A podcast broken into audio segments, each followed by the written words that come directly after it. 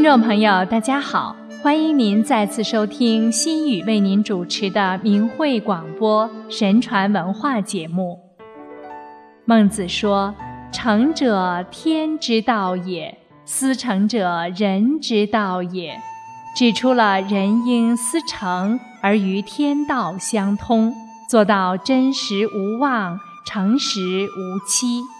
因此，古人常用至诚的标准来要求自己处理与他人之间的关系。汉字的“信”，从造字结构看，人言为信。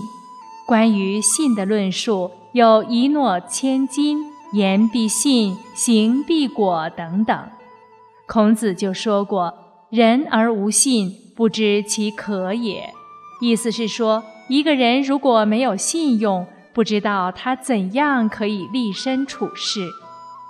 诚实守信是古人为人处事的基本准则，而这方面杰出的例子更是比比皆是。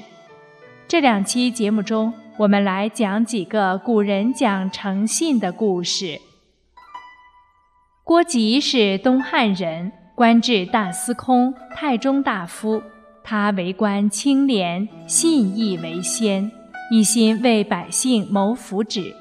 做并州太守时，他勤政爱民，常常微服私访，解决民生疾苦，有功于民。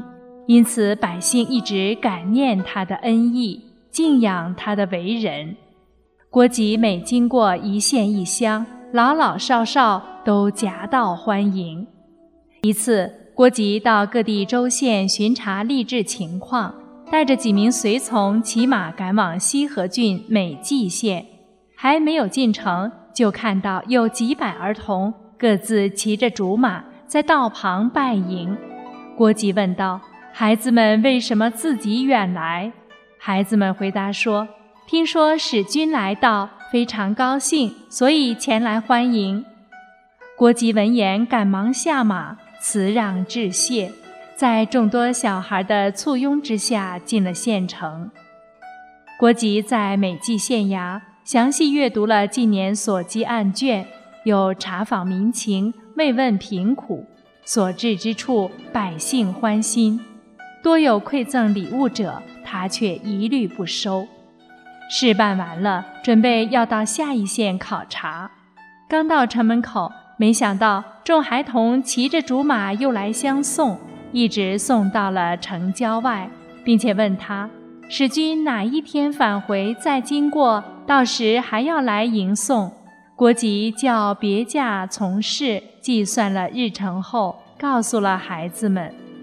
由于郭吉在下一个县巡视的非常顺利，比原定日期提早一天返回。他为了不失信于孩子们，于是就在野外的亭中露宿了一夜，只等到第二天才入城。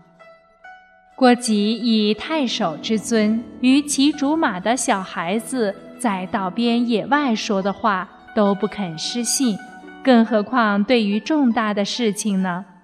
正是这份言而有信的品德，因此而使他最终能够成就伟大的功业。光武帝称赞他的德行，说：“信之至矣。”后世更以郭吉代妻作为重约守信之典范。李勉是唐代中期的名臣。李勉年少时很贫困，一次客游外地时，曾与一书生同借宿在河南商丘的一家旅店中。不到十天，这个书生忽然得了重病。一病不起，李勉对他竭力照顾。他在临死前，从布袋中拿出一百两银子，交给李勉说：“我家住在江西南昌，想不到在这里得病将死，请您拿着它为我料理后事，剩余下来的就都送给您。”李勉答应为他料理后事。后事办好了，却把剩余的银子放在其墓穴中一起埋下。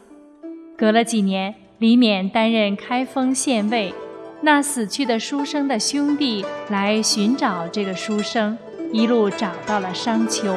打听出李勉曾经为书生主持过丧事，就特地来拜访他。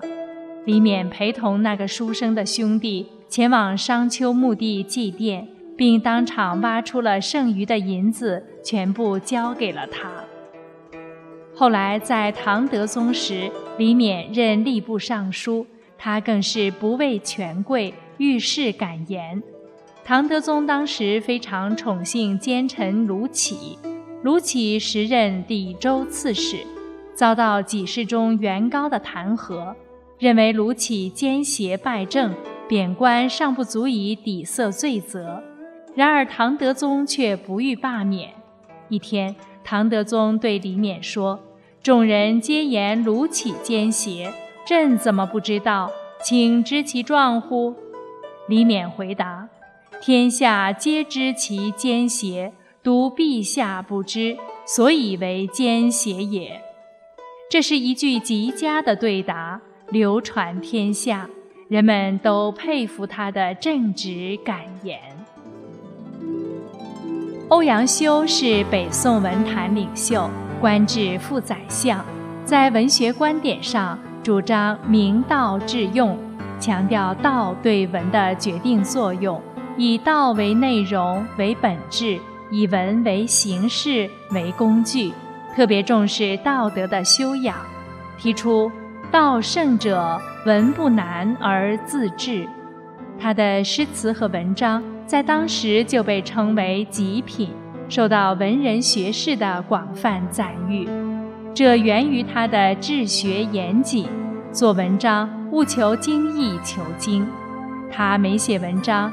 草稿出来后，即贴在室内墙壁上，反复推敲修改。有的文章甚至改得不留原稿一字，直到称心如意为止。例如，他写完《醉翁亭记》后，诚心向人征求意见。他读给一位樵夫听，当读到“环滁四面皆山，东有乌龙山，西有大峰山”。南有花山，北有百米山时，樵夫说：“您文章的字好像多了点儿。”我打柴上山，站在南天门，放眼一望，四周都是山。顿时，欧阳修明白了，于是提笔将前边一串文字划掉，换上“环滁皆山也”五个字。这就是人们今天看到的《醉翁亭记》言简意赅的开头，只这一句便总括了滁州盛状，也总领了全文气势。欧阳修不仅严谨治学，也严谨做人做事。他待人真诚坦荡，始终注重题写讲业后俊。苏轼、苏洵、苏辙。曾巩等人皆出于他的提拔，使北宋文坛出现了人才辈出的繁荣景象。欧阳修与宋祁同修《新唐书》，当时欧阳修比宋祁的官位高，因此御史决定《新唐书》只属欧阳修一人的姓名。但欧阳修却说：“宋公于列传以功深者，为日切久。”岂可掩而独其功乎？宋祁知道后很受感动，说：“此事从所未闻也。”欧阳修晚年时仍常将自己平生所写的文章清理出来进行修改，每字每句反复推敲，甚是认真。有时忙得废寝忘食。他的夫人问他。你已年迈退休，难道还怕先生责难生气吗？又何必费心去一一修改呢？